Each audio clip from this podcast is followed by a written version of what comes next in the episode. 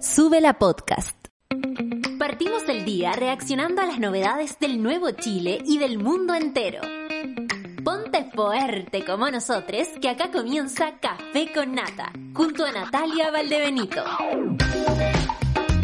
Ahora empezamos esta mañana, por supuesto, un poco más fría. ¿ah? Se están helando las mañanas a quienes son eh, parte del team eh, invierno, eh, los inviernistas, como se hacen llamar.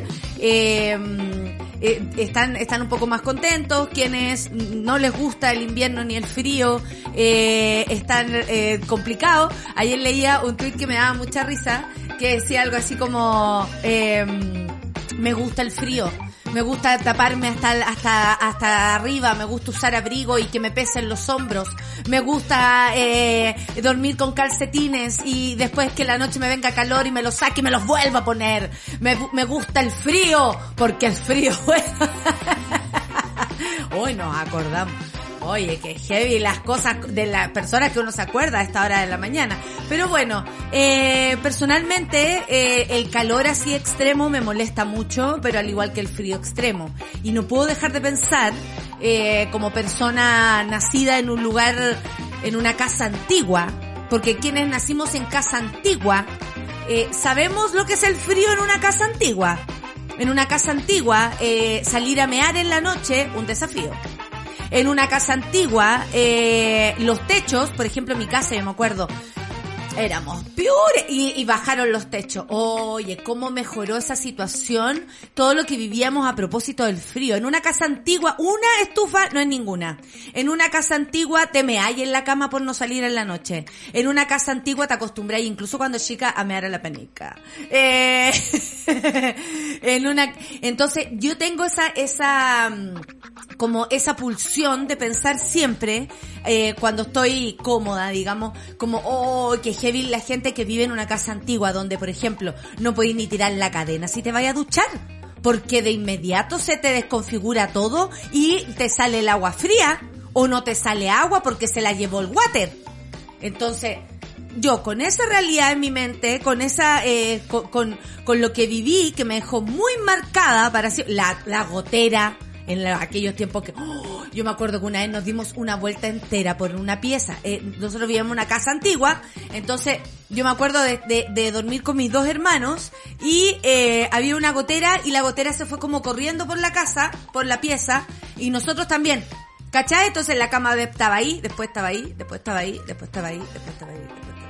Pero se dio la vuelta entera para correrse una gotera. Entonces, sí, eh, quienes vivimos en casa antigua obviamente le tenemos un poco de más de miedo, de respeto al frío. Aparte que uno siempre se imagina como las personas que no, no lo están pasando bien. No lo puedo evitar. Es una cosa así como inevitable de mi parte.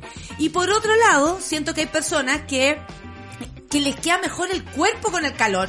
¿No les pasa a ustedes? Porque hay personas que, uy, se ponen su peto, se ponen su polera. A mí me cuesta un poco como salir del, del modo frío para entrar en el modo. No sé en qué mierda, en qué volá me fue esta mañana, pero me puse a pensar en esto porque la mañana me dio frío. Entonces, como que me dio frío levantarme, aparte que tembló temprano, no sé si lo sintieron, pero tembló, eh, se fue la Laurin, se asustó, entonces fue como, como para la pieza, y yo, y yo desperté. Al final del temblor, a mí no me engañan los temblores, yo desperté. Al final del temblor desperté, que en el último zamarreo. Fue poquito, creo que a la altura de Petorca, y también hubo ahora en la mañana, eh, cuando venía camino para acá, eh, 8 y algo, otro temblor en el norte. Pero esto ya como más cerca de San Pedro de Atacama, por lo que decían. Así que si alguien tiene información al respecto, por favor démela. Ustedes saben que yo con el frío, lo- los cambios de temperatura y con, y con los temblores, ahí estoy. ¿Ah? Ahí estoy. Bueno, hoy en el panel feminista hablaremos, porque ustedes saben que nuestro día miércoles siempre es muy importante por eso, porque es nuestro panel feminista. Hablaremos sobre el artículo aprobado, bueno, hay harto que celebrar el día de hoy a propósito de la Convención Constitucional, pero hablaremos de un artículo que a nosotras nos importa mucho. Desde el, desde el panel feminista nos importa aún más. Y es el artículo, artículo, artículo que garantiza una vida libre de violencia de género. eh, de violencia hacia las mujeres, disidencias, eh, sexogenéricas, ¿no? Además te contaremos de los derechos que a medianoche se aprobaron y que tienen que ver con nuestro sistema de salud nacional, que por supuesto también nos importa. Eh, ahora estaba compartiendo eh, comunicación con personas que, que, que heavy como, como la educación en Chile fue negada, y lo digo así, eh, por no ser un derecho, es decir, no todos pudimos acceder a la misma educación, porque no es un derecho, es una libertad, es decir, tú mientras más plata tengas en el bolsillo, mejor te puedes educar. Entonces, eh, eh, muchas personas no saben lo que es una constitución. Y una chica me decía, eh, ojalá todo esto se cumpla. La verdad es que con lo único que podemos contar que se va a cumplir en nuestro país es con el mandato de una constitución. La constitución es lo que demarca cómo, cómo vamos a guiar el camino, eh, cómo nos vamos a, a llevar con todos los poderes de nuestro país, incluidos nosotros, eh, cómo, cómo nos vamos a organizar. Entonces, si la constitución es lo que se va a cumplir. Por eso es tan importante la conversación que estamos teniendo y es tan importante que el 4 de septiembre usted tenga clarito cómo va a votar. Entonces, eh, eh, no es algo como, como que se pueda pasar por el lado. Si la constitución dice que es un derecho, la vida libre de violencia, y todo esto es parte del proceso, ¿no? Todavía no queda ahí instaurado en la constitución aquello, por eso estamos todavía peleando, conversando. Eh, queda ahí y, y hay que, hay que implementarlo. Habrá que saber cómo hacerlo. Y es una obligación incluso para el Estado de Chile llevar a cabo nuestra constitución, nuestra nueva constitución. Así que a la persona que me decía esto, lo único que me quedó por decirles como, amiga, si la, educación hubiese sido un derecho en nuestra constitución, probablemente no estarías tan desinformada para no saber lo que es una constitución y cómo ésta se implanta, ¿no? En nuestra sociedad. Entonces, educación, por favor, de calidad para todos y consagrado en la constitución. Bueno, ¿cuál es el artículo aprobado que más te importa, que más te interesa, que más te mueve, que, que a propósito de tu historia es el que más acento tiene para ti? Eso vamos a conversar el día de hoy, porque como ustedes saben, el otro día eh, fue aprobado en primera instancia también, en, en una de las tantas instancias, este, este artículo que dice que, eh, que tenemos una, una vida libre de violencia para mujeres, disidencias y, y, y, y divergencias ahí de todo tipo sexogenéricas. Entonces, es importante. A través del hashtag Café con Nata, cuéntame, ¿cuál es el artículo ya aprobado que más te haga ruido, que más te interese, que más te haga feliz, eh, que más te preocupe? En fin. Vamos a los titulares del día de hoy, ¿les parece? Mario Marcel pasa página tras caída del quinto retiro y dice, es momento de reformas estructurales más importantes, porque claro, se ha dicho que el quinto retiro, el cuarto retiro, el primer retiro y todos los retiros han sido eh, ir a nuestros recursos, ¿no? Pero también una, una solución que para muchas personas fue muy, muy, muy importante, pero a la larga parche porque no, no implanta una norma de cómo actuar de parte de un gobierno, sea cual sea, si estamos en una emergencia, por ejemplo como una pandemia. El gobierno de Sebastián Piñera en ese minuto llegó tarde con las ayudas eh, al punto de que sacar los retiros de eh, las AFP fue buena idea.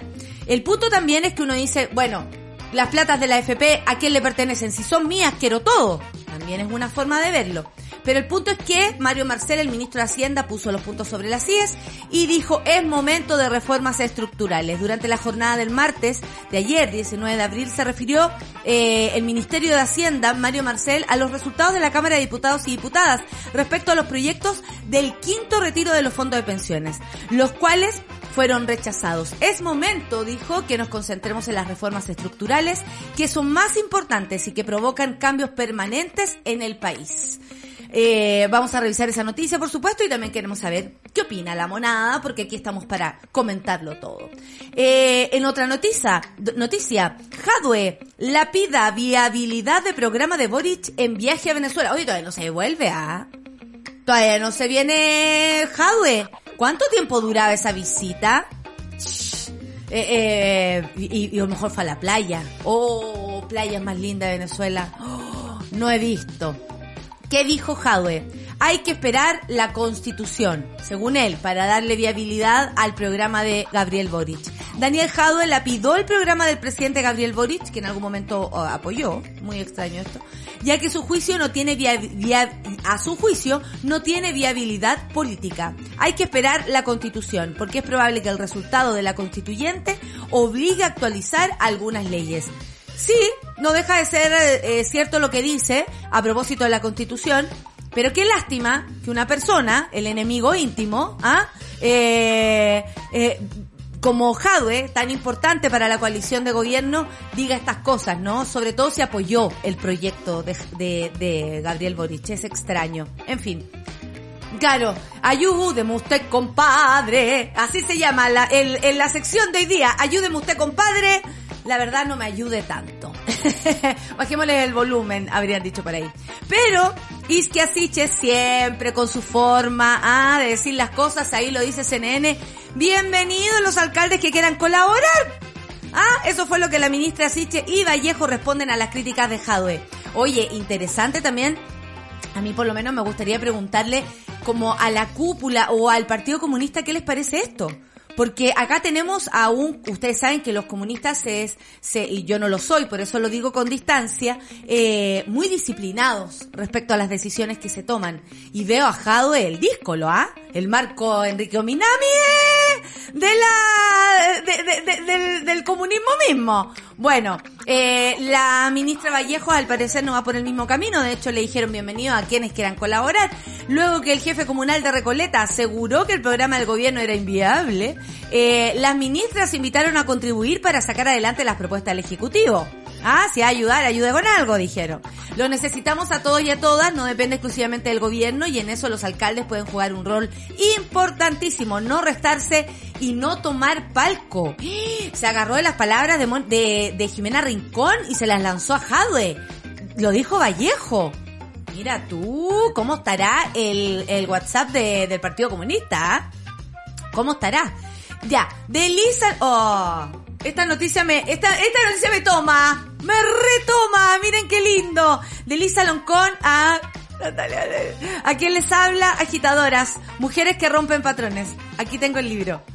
Agitadoras, siete perfiles de un Chile feminista. Es un libro escrito por siete periodistas mujeres que retratan eh, a Elisa Loncón, Florencia Donaire, Sara Abibi, eh, Paloma López, Katy Fontey, Elvira Hernández. Mujeres, eh, siete perfiles para un Chile feminista. Somos muchas más, por supuesto, pero esta vez estas siete periodistas eh, tomaron estos siete perfiles y nada, solo agradecer a Berrinche y a todas estas mujeres que se reunieron para hacer este libro. El libro además incluye el prólogo, nada más y nada menos, de Alejandra Matus, hermoso, emocionante. Yo de verdad dije, ¿what? ¿What? Muchas gracias. Y, mm, y nada, aquí pueden, pueden encontrarlo. Eh, Paloma López es la, es la, la, la futbolista por si acaso, por si alguien dice Paloma López, es Yesenia, Paloma Yesenia, Yesenia Paloma López, ella. Pero bueno, este es el libro y ¿saben qué? ¿De qué se trata? Se, se trata como de la historia de una, contada por algunas voces, aparecen voces aquí como de nuestra querida Solcita, por ejemplo, la Clau, mi amigo Micho, mi amigo César, mi amiga Francisca Riquelme, que me acompañó, que me ha acompañado toda mi vida desde los siete años. Eh, es bien loco, ¿ah? Es bien loco leerse desde afuera, pero es, muy bonito y agradezco, eh, por supuesto, que me hayan elegido dentro de todas las mujeres que, que seguro, seguro, seguro, seguro marcamos el futuro feminista para nuestro país. Y hoy, por supuesto, también les contamos eh, qué, qué pasó el día de ayer en la Convención Constitucional, porque hasta la madrugada se consagraron, así es, el derecho a la salud y un nuevo sistema nacional universal público integrado. Esa es la noticia. Gracias ahí a Cooperativa. Toda persona tiene derecho a la salud y bienestar integral, incluyendo su dimensión física y mental. Esto reza el texto que llegó al borrador de la nueva Carta Magna. Por otra parte, el inciso permite la existencia de los seguros.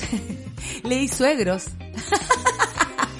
de los seguros privados voluntarios debe generar la comisión. Ayer en una entrevista, disculpen que me alarga, eh, con el señor convencional constituyente, ex subsecretario de redes asistenciales, Arturo Zúñiga, eh, justo lo, lo, lo juntaron ahí, lo terciaron en una entrevista con Mónica González Y eh, Mónica González, muy fina ella en leer sus palabras, ¿no?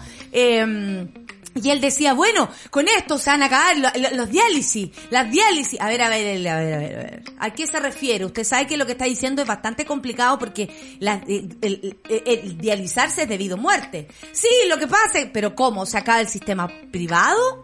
Si hay también sectores, o sea, sistema privado para diálisis. No, pero, bueno, lo que quería el, el constitucional eh, de alguna manera era poner como un acento en algo que no es real. No se va a acabar la, la, nada, nada privado se va a acabar en Chile, créanme. Si aquí hay algo que se pueda pagar, se va a pagar porque así aprendimos.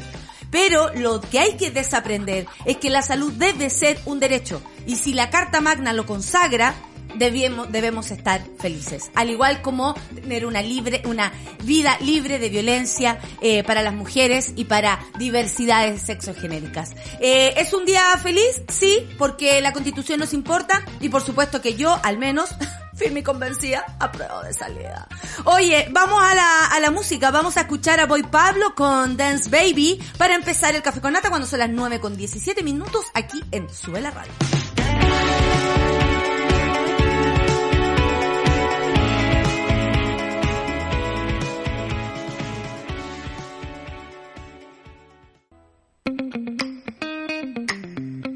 Con nata. Aquí estamos de vuelta. Oye, eh, tengo un cumpleaños.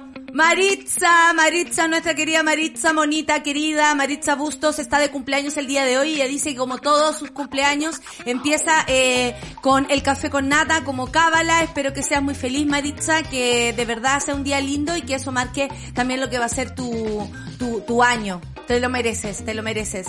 Eh, te lo digo con mucho, con mucho corazón. Oye, eh, Monada, estaba leyéndoles eh, a propósito de, oye, mi cumple, también. Valerión está de cumple y estoy feliz. Después de una década lo pasaré con mi familia. Qué lindo.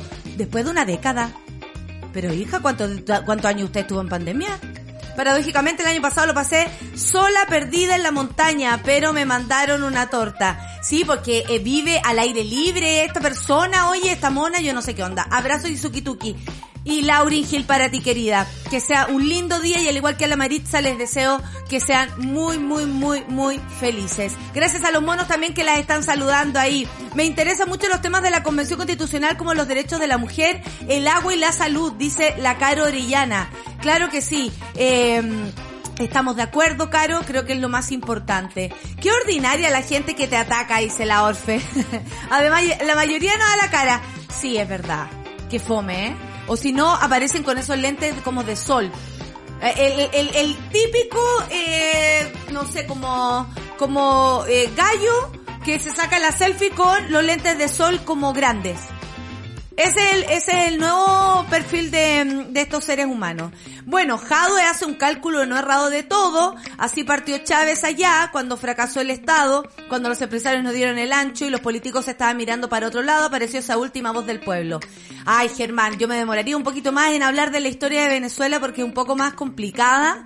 Eh, eh, la verdad es que sí, pero yo creo que, que Jade también hace lo suyo porque puede desde su lugar como al como alcalde, tal vez es más fácil, pero a mí lo que más me tiene preocupa es cuánto rato dure ese, ese espacio, oye, de irse a, a, la cumbre del antifascismo, cuánto se van a demorar. Francamente, oye, estará en la playa, en la Guaira, ¡oh! o en Tucaca. Ustedes saben que hay una playa allá que se llama Tucaca. Es hermoso, hermoso, no es que tu caca sea hermosa. ¿Ah? No es que tu caca, tu caca. Se llama tu caca. Así, todo se escribe, tu caca. Es muy infantil el humor chileno, porque uno se llama tu caca, como que uno no puede así como evitar reírse. ¿Cachai? Pero, pero bueno, eh, hoy, tan lindo la eh, eh, en fin, tantos lugares hermosos por allá. Chichiriviche, otra playa hermosa también, que tengo la suerte de conocer. Eh, Isla Margarita, ya esa es otra cosa, pero bueno, también ahí está Puerto La Cruz, ¿Cómo estará todo ese lugar ahora? No lo sé, pero la historia de Venezuela es, harto más complicada. Hoy salen las entradas para Rosalía, me preguntan por acá. ¡Hoy día! ¡Oh! 11 a.m. y yo que tengo... Por, punto ticket y yo que tengo... ¿Cuánto? ¡Ah! Yo me... La Clau va, le voy a contar. La Clau va y por, el- por, el- por acá por la oreja me dice, solo seis mil. Y yo, seis mil pesos vale. Eso pensé. Mira, se me olvidó que vivo en Chile. Se me olvidó que vivo en Chile. Hoy sí, bravo Cristian. Salen las entradas para Rosalía a las 11. Solo seis mil entradas, así que ubícate. Eh, ponte a la fila. Eh, eso. Oye, vamos a las noticias porque tu caca, Natalia, 10 años. Sí, pero así se llama, tu caca, por si acaso. Ah, por si acaso. Esa fue la presentación del quinto básico, pero sí. Así se llama un lugar hermoso en Venezuela. Les cuento que la convención consagró el derecho a la salud y un nuevo sistema nacional universal público e integrado. Así es, en una jornada considerada histórica y esta cooperativa eh, informándonos, eh, el Pleno de la Convención Constitucional aprobó este martes eh, siete de los 12 incisos eh, del artículo 14 del segundo informe. Oh, ya voy de nuevo, ¿eh? Ok, pero voy a leer de nuevo esto. Aprobó este martes siete de los 12 incisos del artículo 14 del segundo informe. ¿Saben qué voy a hacer? Voy a leer la minuta. Probablemente la minuta lo tenga mucho más claro de lo que yo eh, lo estoy diciendo, o mejor, peor, pero lo voy a revisar. Vo- Voy a, voy a la minuta, voy a la minuta, mira ahí cómo, cómo se abrazan. Muy bien, voy a apagar aquí también esto, en fin. Desde el mediodía de ayer, la sesión plenaria, ahí está la minuta AM de Sube la News, Sube la Radio, la sesión plenaria de la Comisión Constitucional deliberó y votó el segundo informe de la Comisión de Derechos Fundamentales. El informe traía una parte importante de los artículos que buscaban consagrar, como sabemos, los derechos sociales y con ello da- dar respuesta a las demandas que detonaron el proceso constituyente tras el estallido social. Me gustó esa palabra. Detonaron. Total, total. No es un ministerio, eh, no es un misterio que para las convencionales esa votación era relevante. Han sido varios los que han señalado que con estos derechos se podrá recuperar la confianza en la ciudadanía y aumentar la aprobación al trabajo del organismo y una nueva constitución. Para el coordinador de la comisión, César Valenzuela, PS, estas normas son el corazón de la Convención Constitucional, el sentido más profundo del proceso constituyente, dijo, y su votación es un anhelado momento. El informe presentó 27 artículos de diversos temas como el derecho a la salud, derecho a la seguridad social, derecho humano al agua y al saneamiento, derecho a la vivienda y el derecho a la educación. En total fueron 17 de las temáticas sociales a tratar. ¿Qué se aprobó? En total de los 27 artículos fueron aprobados 16, de ellos 5 de manera íntegra y 11 parciales, por lo que algunos de sus incisos deberán, deberán volver a la comisión. Se aprobó el artículo 1 que estableció el reconocimiento al derecho de la reparación integral para las personas víctimas de violación a los derechos humanos y el artículo 2 que establece el derecho al esclarecimiento y conocimiento de la verdad respecto a las violaciones a los derechos humanos. Esto me parece tan importante, monada, tan importante. Bueno, ustedes que me conocen sabrán que esto es vital para mí, por lo menos, para vivir en este país. En materia de vivienda, que es otra parte vital también de nuestra, de nuestro quehacer, se logró la, la aprobación de dos de los numerales del artículo propuesto, lo que establece que toda persona tiene el derecho a vivir aún en una vivienda digna y adecuada, que es deber del Estado en la adopción de medidas que aseguren el goce universal y oportuno de este derecho. ¿Habían escuchado alguna vez ustedes en nuestro país que se hablara así a propósito de nuestros derechos fundamentales? Yo no. Yo no. En materia laboral fue aprobado, y yo tengo 88 años. ¡Ah, te cachai! No, que soy la señora del Titanic.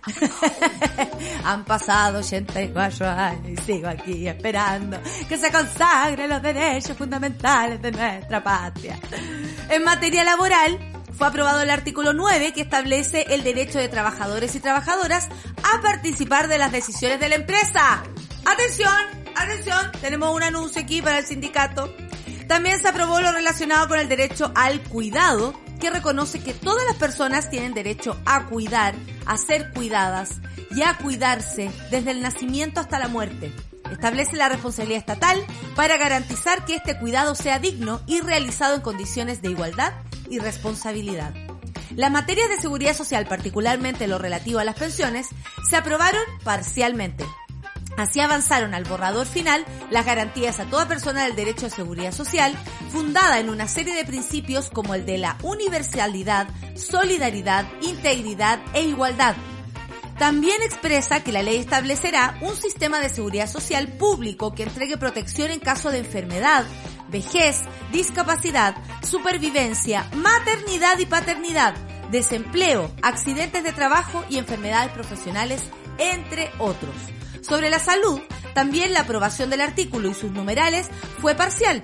Sin embargo, forman parte del borrador final de reconocimiento que toda persona tiene derecho a la salud y bienestar integral y se promueve creación de un sistema nacional de salud. Este sistema tendrá un carácter universal, público e integrado, con acciones de promoción, prevención, diagnóstico, tratamiento, habilitación, rehabilitación e inclusión, el Estado dirigirá el sistema de salud y, regulará, supervisará y fiscalizará instituciones públicas y privadas. Ahí es donde saltaron todo. Quizás donde menos avanzó en educación. Sin embargo, quedó aprobado el encabezado de la propuesta que establece que el Estado asegura a todas las personas el derecho a la educación. Slow clap para el trabajo de todes y estoy incluyendo a todes les constituyentes porque hayan votado a favor o en contra, están construyendo esto, esto que yo nunca pensé leer. Llevo nueve años aquí al micrófono de eh, Sube la Radio y el Café con Nata. Nunca me había tocado leer una noticia en la cual pudiéramos pensar en nuestros derechos realmente, en algo que tenga de verdad que ver con nuestro día a día. Y qué lástima que las personas sientan que, a ver, a ver si se cumple, como si esto fuera una promesa de campaña, como si esto fuera una promesa de alguna o algún candidato a algo. No, es la constitución, es las normas que regirán nuestro comportamiento y nuestra forma de relacionarnos armónicamente con la naturaleza, entre los seres humanos y ciudadanos y ciudadanas de nuestro país, con las cosas que hacemos y con todo lo que nos rodea es importante, la constitución es importante. Y yo con todo esto que estoy leyendo, lo único que puedo decir, apruebo de salida. ¿Me hace feliz? Sí, me hace muy feliz. Debo asumirlo. Nunca lo esperé. Así que nada, pues estoy muy contenta y con esto nos vamos a la música. ¿Les parece? Son las 9.32 para seguir con las noticias, por supuesto. Eh, que dice más o menos así. Mark Ronson y Miley Cyrus con Nothing Break Like the Heart. Y aquí eh, le he presentado, por supuesto. Oye, he escuchado un montón a Miley Cyrus este, este, este tiempo. Como que desde vino a Lola Palusa se, me apareció Miley Cyrus. Te amamos igual. Café con Nata. Vamos. The car is now driving by the intersection of the 31 and the I-65 freeway heading north. Her destination remains unknown. I will say that one thing we've been noticing, again, it's a very slow pursuit. Miley's car is being followed by a number of law enforcement vehicles. This world can hurt you, it cuts you deep and leaves a scar. Things fall apart, but nothing breaks like a. Nothing breaks like a heart. I heard you on the phone last night. We live and die by pretty lies. You know it. We both know it. Café con nata.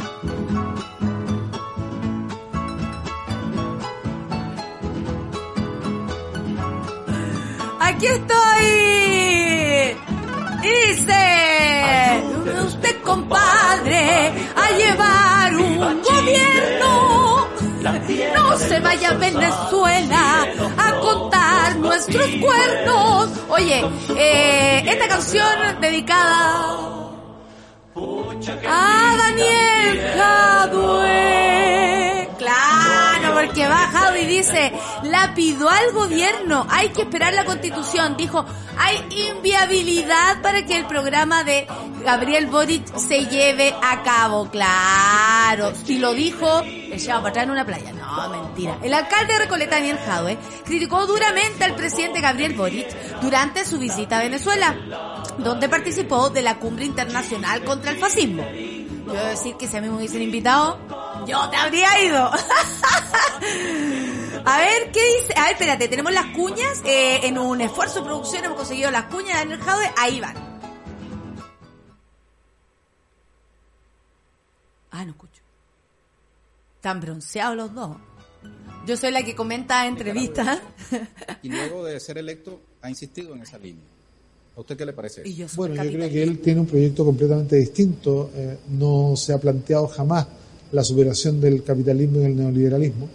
Eh, y por lo tanto es muy consistente que quiera diferenciarse de países que sí creen que hay alternativa al neoliberalismo y al capitalismo. ¿no? Ahí está la base fundamental. ¿no? Eh, hay eh, personas que creen y que siguen siendo partidarios de este pensamiento único que dice que hay una sola forma de entender la economía y una sola forma de entender el desarrollo de las sociedades. Claramente no puede sentirse él representado por sociedades que de verdad apuestan a la superación del capitalismo y del neoliberalismo y que además apuestan por la soberanía ¿no? y apuestan por la independencia y apuestan por no subordinarse eh, nunca más eh, a los intereses que son ajenos eh, al pueblo y a la nación que lo elige. Voy a anotar la palabra soberanía porque recuerdo que mucho de, la, de las cosas que nos hizo Piñera fue con ese mismo argumento, la soberanía. ¿No? Eh, todos podemos opinar de lo que dice Jadwe, eh, a ustedes vieron, perfecto bronceado, relajado, chapotán. No, yo pienso que no va a ser posible esta weá, porque no, o sea, porque. Puta que la caga Hadwe. ¿Ven? Ahí viene la canción. Un descarnado análisis de la contingencia nacional realizó Daniel Jadwe en una entrevista que en el programa venezolano aquí con Ernesto Villega, claro que sí, el ex candidato presidencial del Partido Comunista, si bien destacó la alta votación que obtuvo Gabriel Boric, apuntó a la falta de mayoría en el Congreso, que eso es real, lo que complicaría el cumplimiento del programa del gobierno.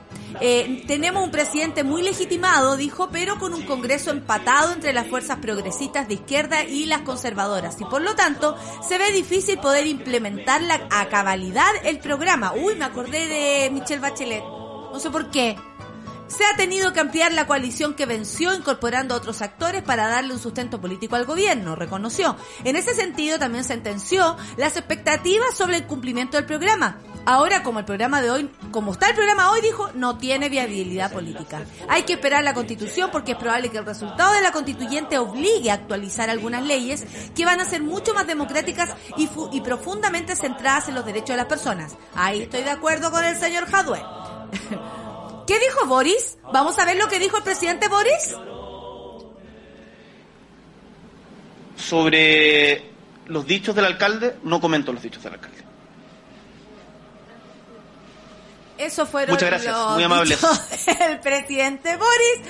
Eh, y, y vieron el momento en que lo piensa así como, ¿le digo algo? ¿No le digo algo? ¿Le digo algo? No voy a decir nada. Eh, eh, ayer yo vi esto en vivo y en directo cuando le preguntaron al presidente Boric qué opinaba y yo también tuve ese mismo instante. Y ahí como que no dijo nada. Pero, ¿qué le parece a ustedes? ¿Debió haber respondido? Mejor que no. Porque si no es como aumentar el, el rollo, ¿no? Aumentarlo, en fin. Eh, pero está bien hacerle una lectura de esto y está bien que existan voces disidentes donde sean. Eh, por supuesto que sí. Eh, Jadwe ya va pa, pa absolutamente descolgado del, del proyecto de gobierno, a diferencia, eh, y lo digo por, por, por su partido político, que está con el gobierno de Gabriel Boric. Eh, ahí tenemos a Atelier absolutamente eh, eh, en la fila, para que decir Caro Cariola, ministra Vallejo, eh, grandes personalidades del Partido Comunista apoyando, Janet Jara, eh, ministra del, del Trabajo. Eh, no es menor, ¿ah? No es menor. Eh, bueno, y eh, no puede sentirse representado por sociedades que verdad... Ah, bueno, lo que hace Jadwe también es comparar lo que pasa en Venezuela, lo que se quiere en Chile o lo que se quiere en Venezuela y lo que se logró en Venezuela, porque una cosa es tus objetivos y la otra es cumplirlo.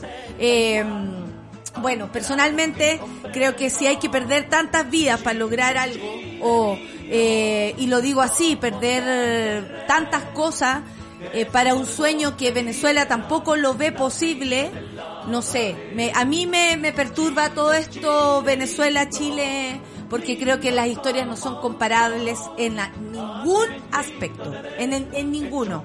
Y Jadwe, vengas a la Muni, ¿ah? Vengas a la Muni, que hay, hay, hay mucho que trabajar. Eh, bueno, esas fueron las opiniones del presidente Boris al respecto, en fin. Siento que no hay nada que comentar a Jadwe, dice Quique Palacios. Eh, hay que palabrearlo al estilo amigas y rivales. ¡Oh, qué duro! ¡Qué duro! Siempre que habla la caga, dice Miss Majo. No me sorprende las palabras. Por otro lado, que anda hueveando en Venezuela cuando la comuna está la cagá, dice la Miss Majo. Bueno, yo no vivo en Recoleta, así que no puedo dar fe de aquello, pero eh, eh, eh, eh, se sabe. en cualquier comuna está quedando la zorra.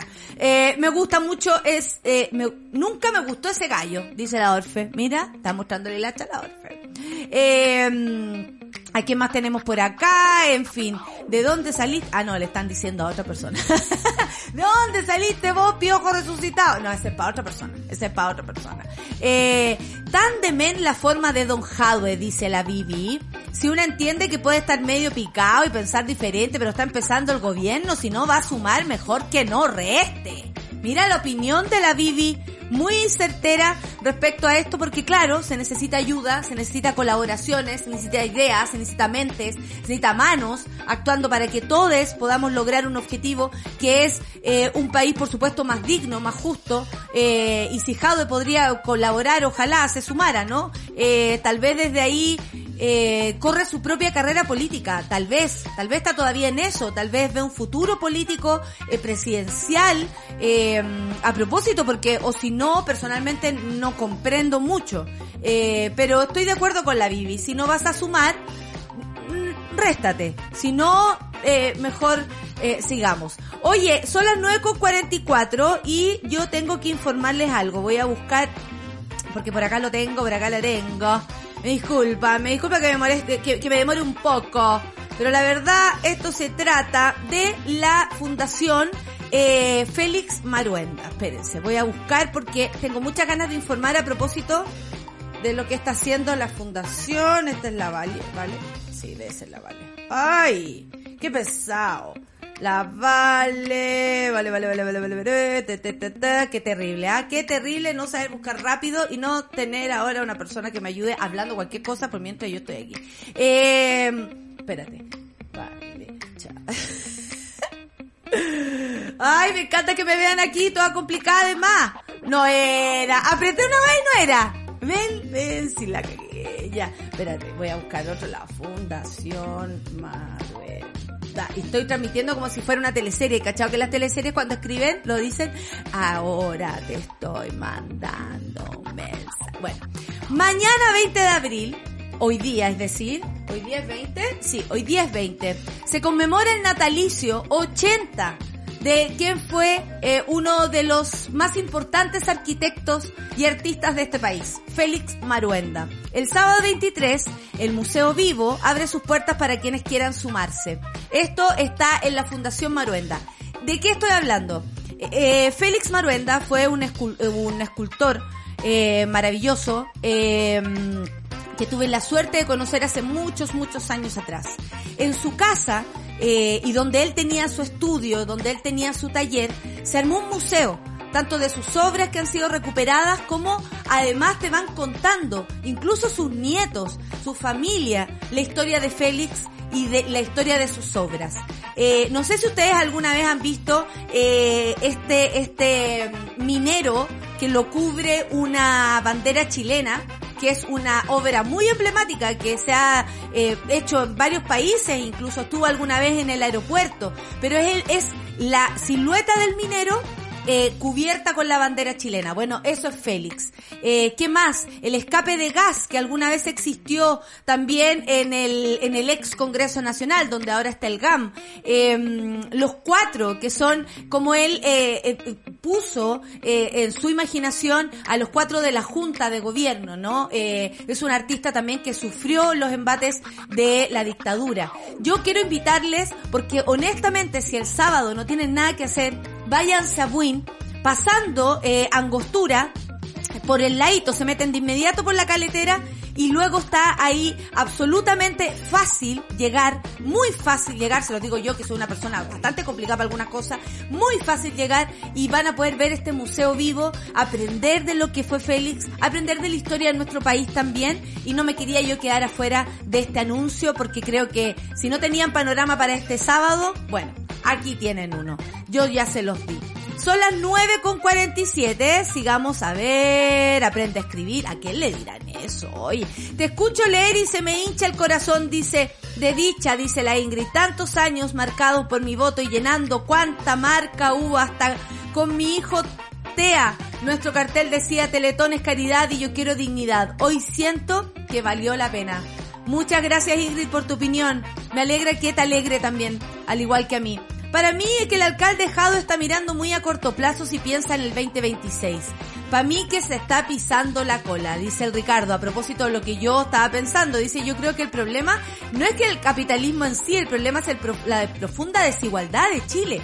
En mi opinión, si la cancha estuviese igual para todos, no habría tanto problema con el capitalismo, dice Ricardo, además de decir que Jadwe tal vez eh, se está pisando la cola al mirar tan prontamente eh, el sillón presidencial, ¿no? Tal vez quedó ahí pendiente algo, no lo sabemos. No lo puedo escuchar en vivo porque más pega que mecánico de Transformer. Jorge la talla, me reí, me reí, ganaste eh, a esta hora, pero sí, mi alcalde anda pasado de revoluciones y hay que ponerle un paralé porque le hace un flaco favor al gobierno entrante. Eh, buen día, monada. Gracias, Jorge, por tu talla y por tu opinión. Nada lo dejado mejor no comentarlo. Bien ahí el Boric. Dice, le recalcó que solo es alcalde. Uy, ¿tú creí? Cuando lo dijo así como, lo del alcalde, ¿tú creí? Ah, mira, hay más personas que piensan lo mismo. Equipo concuerda. El equipo concuerda. Sí, me dicen desde arriba que concuerdan. Eh, bueno, nota mental, no pongas un micrófono entre tu no, entre tu notebook y tú. Yo me veo igual cuando estoy con una carpeta entre medio. ¿se acuer- No, es que no puedo soltar el micrófono, pues este es mi trabajo, ¿qué voy a hacer? Si no, yo me hago así nomás y me da lo mismo, pero no se escucha. Claro. Eh, quedé jaja con estos tres colegios. Saludos a la monada mona. Ya. Ahí está la mona. Un besito mona. María Ángel, un besito para ti. Eh, y todos los mones aportando, por supuesto, con su opinión en el hashtag Café con Nata. Buen día, dice la María Teresa. Yo creo que el alcalde le arde el hoyo por no haber ganado y no lo supera. Esa es la opinión de la María Teresa. No me hablen de ese Jadwe, dice la Nico. Ni la Mariana se atrevió tanto. ¿Tú decís porque está picada, picada, picada, picada, picada Mariana? ¿Tú decís? ¿Tú crees que tiene que ver con eso? En fin. Eh, ya.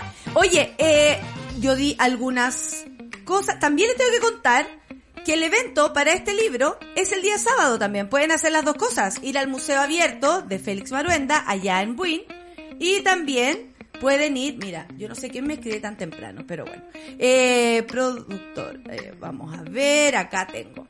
La invitación es la siguiente. El lanzamiento del libro Agitadoras, siete perfiles de un Chile feminista, es en el, eh, sabrá un conversatorio, dice, escribiendo a mujeres reales. Ay, todo esto me da emoción porque me involucra. Eh, en el que participarán las siete autoras de esta colección de perfiles periodísticos. Van a estar las siete mujeres que escribieron esto. Natalia Figueroa, Consuelo Terra, Belén del Castillo, Paula Buenchumil, Vanessa Vargas, Marcel Fre- eh, Frexas, eh, pero decirlo bien, y Emilia Duclos.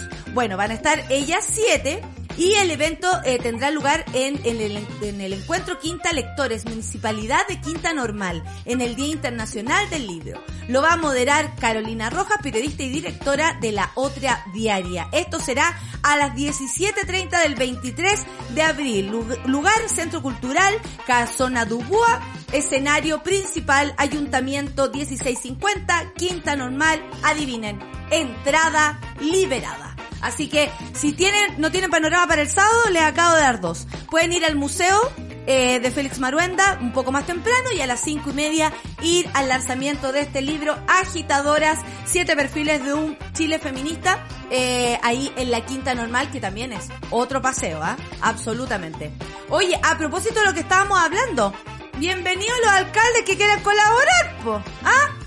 Eso lo dijo luego de que el jefe comunal de Recoleta aseguró que el programa del gobierno del presidente Boric es inviable.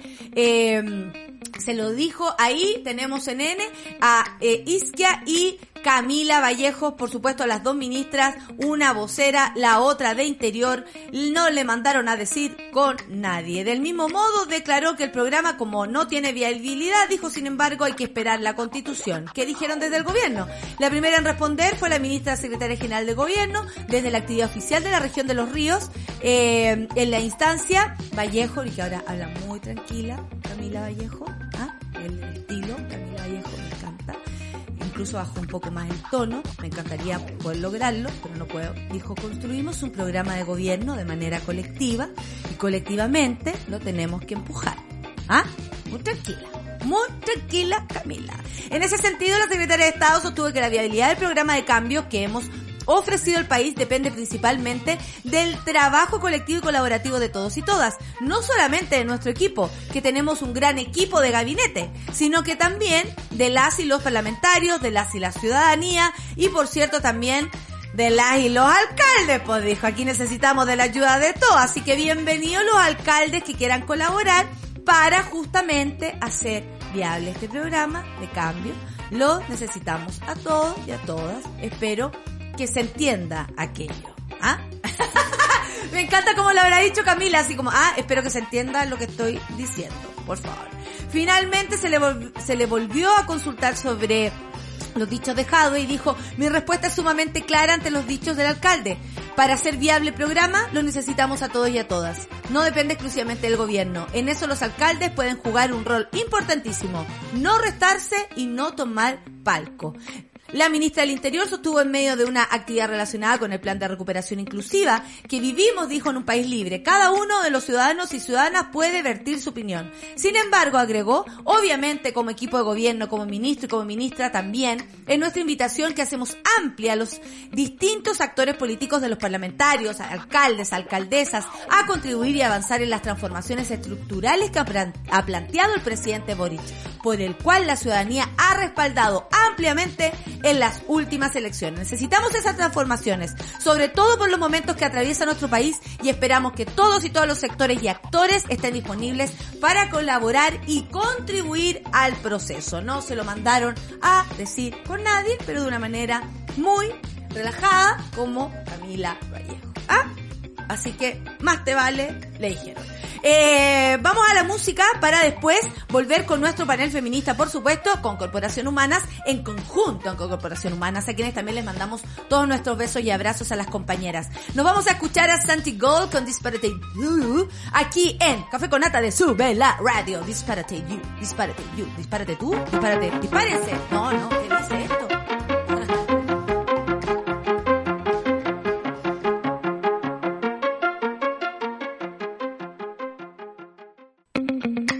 Estamos de vuelta en Café con Nata. Estamos de vuelta en el café con nata. La señora que sale ahí soy yo. Sí, soy yo. Y vengo acá a recordarles que a continuación, después de el café con nata, viene Super Ciudadanos con Rayen Araya, ¿sí? ¿Es con Rayen? No, con José El Pino. No quiero confundir a nuestro público, por supuesto. Un saludo para José y un saludo para Rayen. Satélite Pop también con nuestra querida Claudita Cayo. Claudita Cayo. Al mediodía, Isidoro Ursúa con Caseritas. A las 3, las 2.10 con Nicolás Montenegro y Fernandita Toledo. Y eh, a las 4 y media el amor según canciones de matrimonio Camila y Vicente Gutiérrez. Y ya está disponible, ahí está, www.nadasinnosotras.cl en el canal de YouTube de Humanas, el documental del mismo nombre, Nada sin nosotras, sobre el proceso constitucional en Chile y cómo el protagonismo de las mujeres ha sido fundamental desde el comienzo. Ya lo, miren, ahí hay imágenes, nadasinnosotras.cl y en el canal de YouTube pueden ver Nada sin nosotras, el proceso constitucional en Chile por nosotras, contado por nosotras, hecho por nosotras, impulsado por nosotras y por supuesto que si no existiéramos las feministas, este país, ¡ja! anda a saber tú, en lo que estaría. Son las 10 con 4 y estoy segura que la que me acompaña va a estar de acuerdo con lo que estoy diciendo. Vamos a la cortina y volvemos de inmediato con el panel feminista y Corporación Humanas. Ya nos movilizamos para impulsar un montón de cambios. En este año decisivo seguimos siendo protagonistas. El panel feminista de Café con Nata es presentado por Corporación Humanas y el Observatorio de Género y Equidad. Nada sin nosotras. Nada sin nosotras, como decía ahí, y, y se transmite además. Bienvenida Daniela, un abrazo para ti, Daniela Osorio, coordinadora desde la coordinadora 8M. Un abrazo también para todas las compañeras que están trabajando ahí. ¿Cómo estás este día? ¿Cómo, cómo, cómo ha sido esta semana? Yo anoche me, me, o sea, me acosté así como no puedo creer que la constitución se esté escribiendo, sea, de este modo, eh, y como decía bien la, la mención de nada sin nosotras, estoy segura que sin las mujeres tampoco estaríamos en este proceso. ¿Qué opinión tenés tú al respecto, Dani? Hola, gracias por la invitación primero. Estoy contenta de estar acá. Y nada, pues estoy. Estoy como abrumada igual con, con lo que está pasando con la constitución. Me pasa lo mismo, como, es verdad. No sé, está muy bonito todo. Como hay tanto que se ha hecho, tanto esfuerzo. Ayer pasé por afuera de la convención y estaban muchas organizaciones y personas de vivienda, de trabajadoras y trabajadores. Sí. Entonces sí. se ha dado una cuestión muy potente que espero que cambie Y sabéis que me gusta cosas. mucho que las personas vayan y se y se, se involucren y sea del color que sea, de la forma que sea, vayan para afuera y digan, oye, yo quiero esto, no quiero esto. Me parece muy saludable para la democracia en nuestro país, para nuestro comportamiento diario de expulsión de ideas. Si no sabemos dialogar a veces porque precisamente nos guardamos las cosas un tiempo no recomendable. Dani, antes de cualquier cosa, necesito tu recomendación. Tú sabes que todos los miércoles lanzamos nuestra re- recomendación feminista, eh, una serie, un libro, una película, una persona, lo que sea que hoy día quieras eh, aquí sugerirnos a propósito de la lucha feminista. Oye, es que yo me puse patúa y traje tres. Ay, dale nomás. Dale tres nomás. Tres libros. Ya. Que entrete. Este, que es el feminismo para el 99%, que es algo con el que, lo que pueden partir todas las que nos estén escuchando si es que se quieren interiorizar en el feminismo. Y quiero recomendar este que está precioso, que es de la Ros- Rosa Qué Luxemburgo. lindo que es son la portada, además. Dime cuándo vienes, de una editorial chilena, banda propia, muy bonita. Se los recomiendo. El lado humano de una gran revolucionaria. ¿El la humano es la historia más bella? Son cartas y correspondencia que tenía con, con sus amores. Ay, qué Pero hermoso. Y así uno puede conocerla. de ella con, con lo que le pasa con ser una lideresa, ¿cachai? Su labor de dirigencia. Es, es muy bonito. ¿Y el otro? Y, y el otro son las estructuras elementales de la violencia, a propósito de lo que estamos conversando hoy día, que es de la Rita Segato. Y este es muy, muy, muy, muy bueno. Oye, tres libros entonces. Feminismo para el 99%. Dime cuándo viene. Eh, de ahí de... Bueno, la, la, la maestra Luxemburgo para conocerla un poquito más. Y el, el último se me olvidó. Que no lo anoté. Eh, Estructuras elementales de la violencia, de Oye. Rita Segato. estuvo No, en Chile. sí, sí. Eh, estuvo ella y bueno, siempre es un agrado escucharla y, y siempre abre un poco, aún más nuestro espectro para pensar en el feminismo. Qué lindas recomendaciones, eh, voy corriendo. Eh, de hecho, el, el de estructura me, me falta, así que eh, quiero, quiero leer ese, que me falta ese gato. Oye, lo que se aprobó, Dani, hablemos de esto, lo que se aprobó fue parte de la iniciativa popular de Norma, que presentaron muchas agrupaciones feministas, y por supuesto ahí estuvimos todas patrocinando, por supuesto, eh, con más de 19.000 personas, llegando así a la discusión a la convención.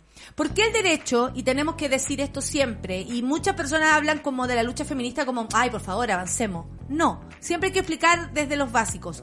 ¿Por qué el derecho a una vida libre de violencia de género, y para las mujeres, en fin, debiera ser parte de la Constitución según la coordinadora 8M?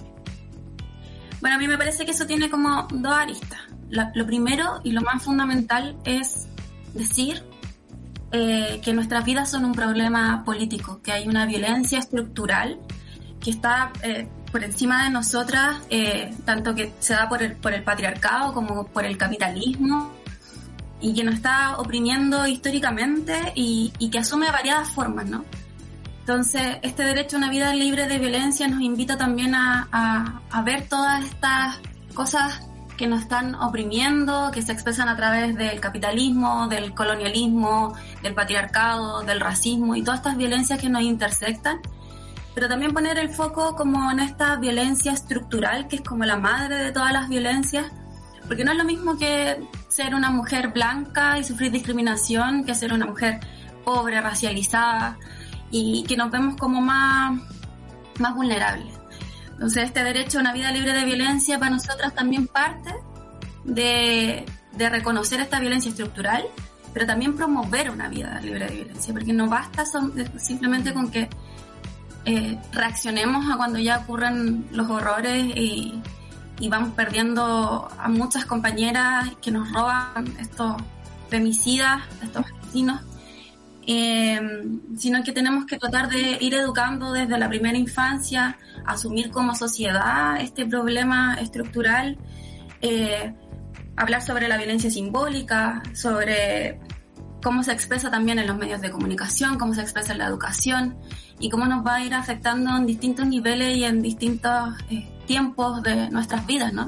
Sí. No es lo mismo las opresiones que vivíamos antes, que las estamos viviendo ahora. eh, esperamos pavimentar un mejor camino para las futuras generaciones, pero para eso tenemos que ir reconociendo. Y Exactamente. el Estado se tiene que ir haciendo cargo de eso.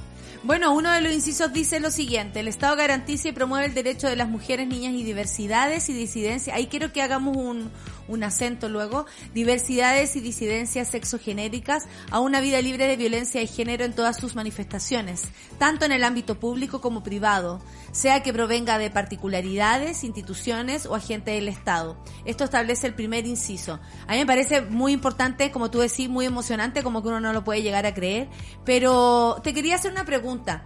Eh, en la coordinadora eh, son eh, mujeres que se reúnen por esta necesidad, como tú dices, nuestras vidas son un problema político. Eh, ¿Qué te parece? Y, y, y por qué no le explicamos también a las personas que nos escuchan, que tal vez no entienden mucho las orgánicas feministas, el por qué las mujeres, siempre la lucha de las mujeres incluye diversidades, disidencias sexogenéricas. No sé si tú eh, eh, al igual que yo, tienes ese orgullo, ¿no? De decir, ¿sabéis qué? Nosotras no caminamos solas. Caminamos con tus hijos, caminamos aunque yo no los tenga. Yo camino con tus hijos y te ayudo en todo lo que yo pueda colaborar. Quiero hacer de esta una comunidad que nos pueda criar a todos.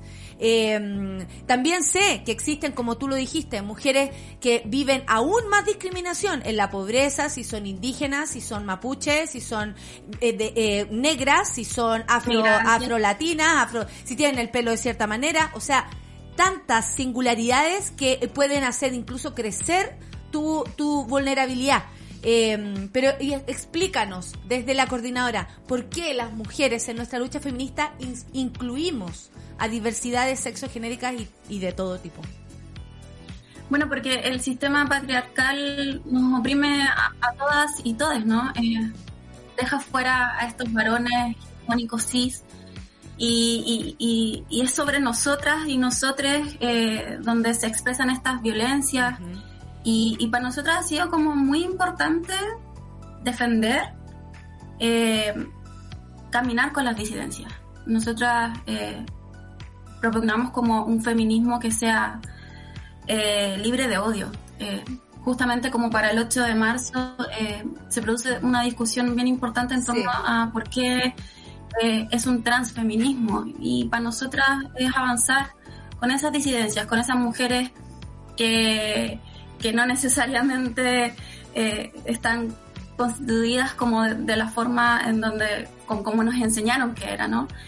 Y, y para, es- pa- para nosotros es súper importante eh, poder caminar juntas y, y juntas, sobre todo porque lo vimos expresado justamente para la segunda vuelta, cuando vimos amenazadas nuestras vidas, eh, entre mujeres y disidencias nos organizamos, dimos vuelta al panorama político. Nosotras lo leemos de ese modo. Sí.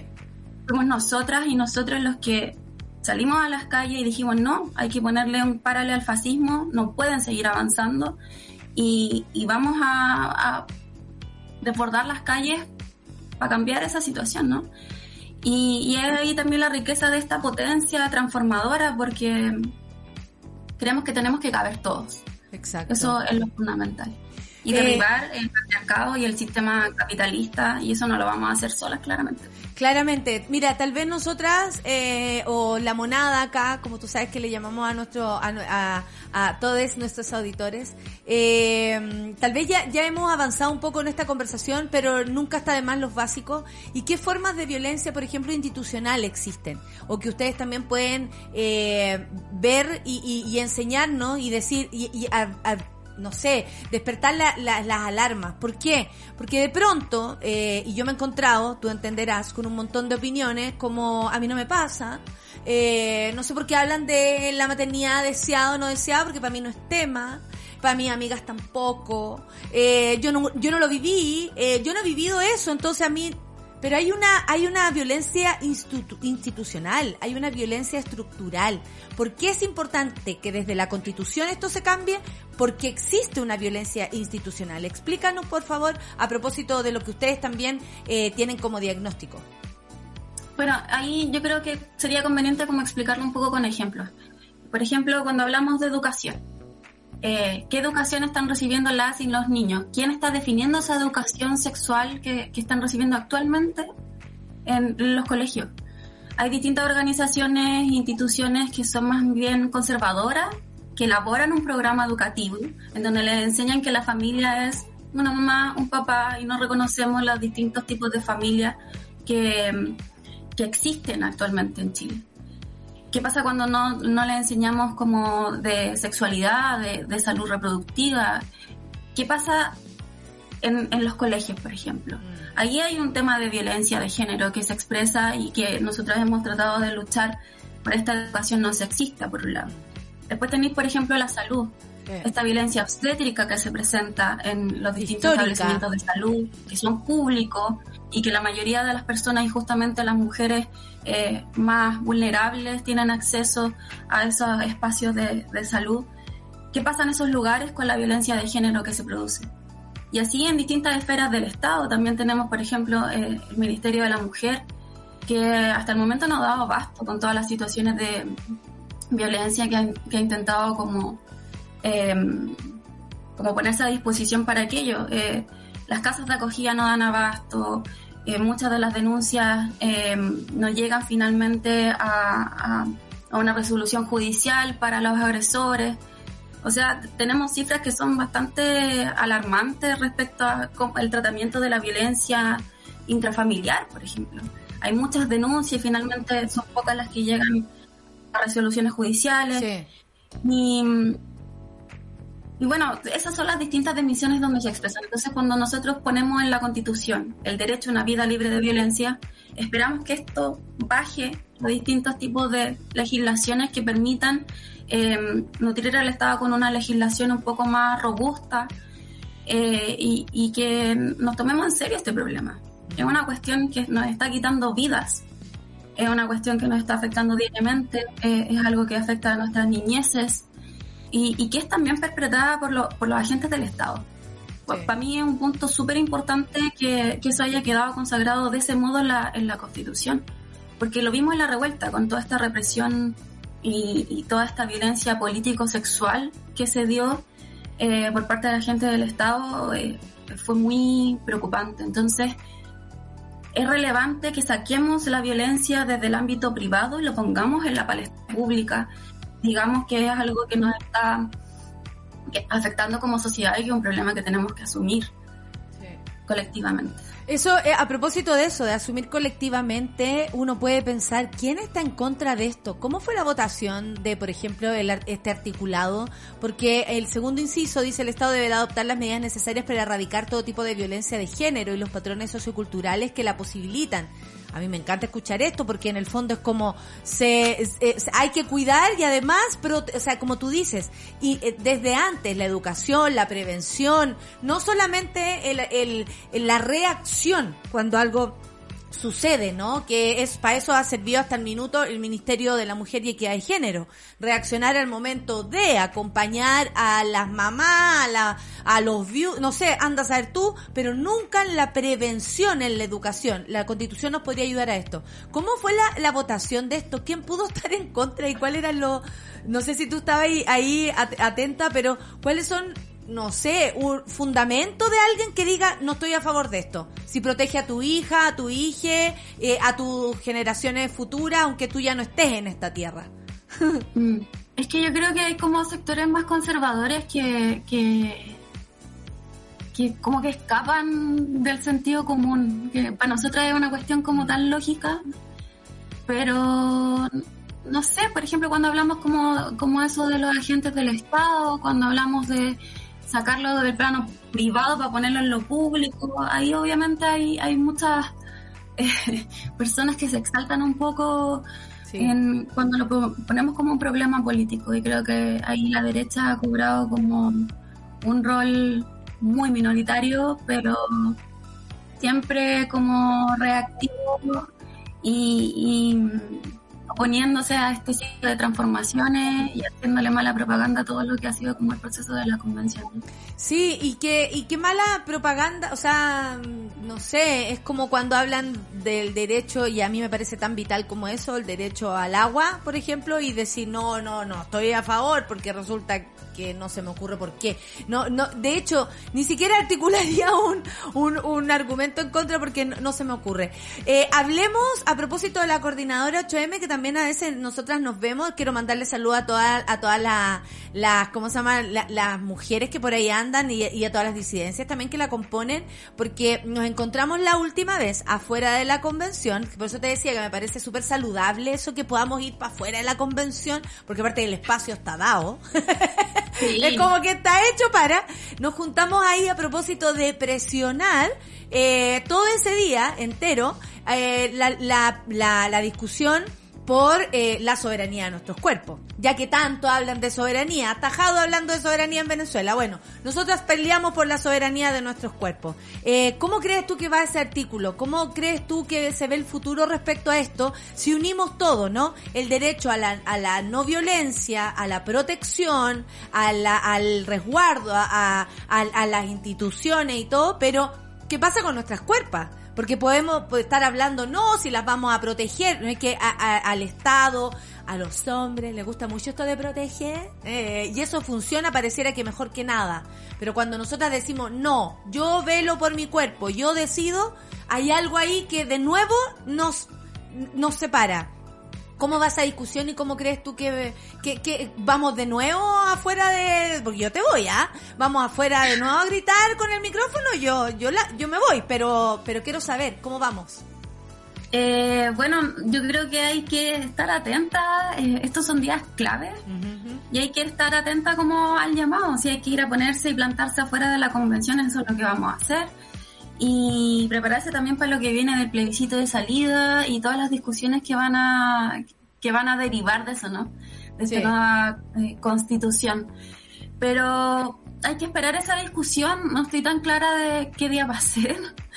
Eh, espero que nos puedan ir comentando las compañeras convencionales y ir a prestar ropa si es necesario, pues si quiera defender el proceso que nos ha costado tanto. Exactamente, eso es súper importante lo que tú dices, Dani, porque eh, nos costó mucho y, somos absolutamente mm, protagonistas las mujeres. Eh, para ir despidiéndonos, Dani, eh, lo, quiero saber dos cosas. Primero, ¿en qué está la coordinadora? Eh, ¿Qué necesita la coordinadora ahora? Si alguien se quiere sumar, ¿cómo lo puede hacer? Eh, ¿Qué hacemos? ¿Qué más podemos hacer? Si desde la coordinadora puede salir un llamado, ya, hagan, hagan el llamado aquí en el Café con Nata, a lo que sea, juntarnos, articularnos, organizarnos, dale nomás. Bueno, lo primero y para nosotras lo más concreto en este momento es aprobar. Aprobar eh, lo que se viene, la convención. Eh, estamos trabajando arduamente junto a nuestras compañeras, sobre todo que están dando la pelea al interior de la, de la convención. Sí. Para que este texto quede robustecido y que quede sobre todo con muchos derechos sociales y que pueda ser un punto de partida y una apertura a nuevas discusiones y a nuevas disputas. Y para nosotras ahora estamos trabajando en los comandos por el apruebo, estamos tratando de ir generando distintas articulaciones a nivel territorial y con los distintos movimientos sociales. Entonces el llamado es a que podamos en las distintas asambleas, en las distintas organizaciones, que la gente se pueda ir sumando a estos comandos por el apruebo para que firme y convencida el apruebo sea salida. Sí, por supuesto, me lo dijo la Lamien Elisa Loncón, eh, el 8M, que nos encontramos ahí, me dijo, la bien firme convencida, aprueba de salida. Y le dije, ahí vamos, pues, vamos a estar. Entonces, la, la coordinadora ya está en, en, el trabajo. Estamos trabajando en eso. Perfecto, perfecto. Estamos articulando eso y el llamado es que a todas las compañeras que se quieran ir sumando, eh, siempre está abierto el espacio para que puedan estar eh, la coordinadora, pero si no, para nosotros es súper importante que puedan participar en el proceso de de- del plebiscito de salida. Eh, ir presionando para que también los convencionales vayan votando en estos días decisivos. Tenemos hasta el 29 para ir votando todas estas cositas que han vuelto eh, a la discusión y ir presionando todo el rato para que finalmente nos vayan dando una respuesta favorable. Oye, Em, Dani, y además... presiona siempre desde las calles, ¿no? Sí, por supuesto, desde la calle eh, eh, eh, es la mejor y yo creo que es la más efectiva manera de, de presionar, absolutamente. Y tenemos que presionar tanto a los constituyentes como a, a, la, a, a- a la sociedad entera que se ponga a pensar en esto. ¿Por qué? Porque también podemos sacar cuentas felices respecto a qué.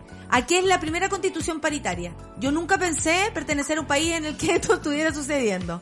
También que hubiese uno de esos derechos que consagre la vida libre de violencia para las mujeres y diversidades sexogenéricas. O sea, honestamente tenemos muchas em, razones para juntarnos, para gritar, para luchar juntas, para pelearla, para defender este proceso, como tú dijiste, que hemos ganado en base a la lucha constante de tantas eh, orgánicas como ustedes, la coordinadora 8M. Les mando un abrazo. Oye, Nata, Eso, Nata, dígame, Nata, ¿quieres decir algo quería contar final? una cosita. Cuenta. que este domingo nosotras vamos a tener una asamblea abierta. Ya. Vamos a ir trabajando por estas eh, como comandos para el apruebo, va a ser la 11.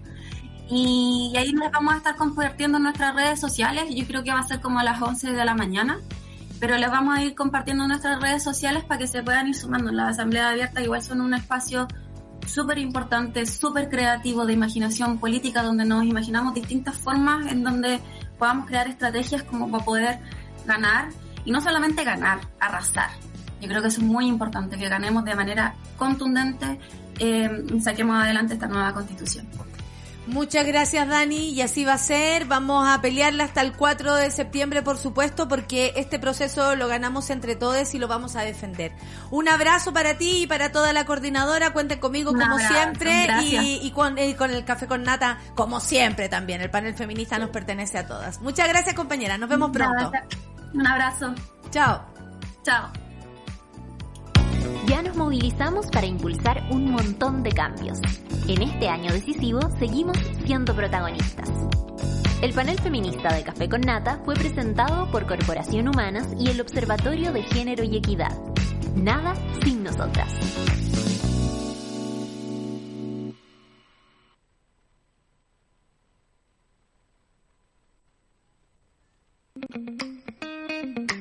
Café con Nata. Ah, sí, me despido, claro que sí. Oye, nada sin nosotras. Me encanta escuchar eso porque es cierto, nada sin nosotras ni nosotres. Y podrán ver en nadasinosotras.cl en su canal de YouTube este documental a propósito del proceso constitucional.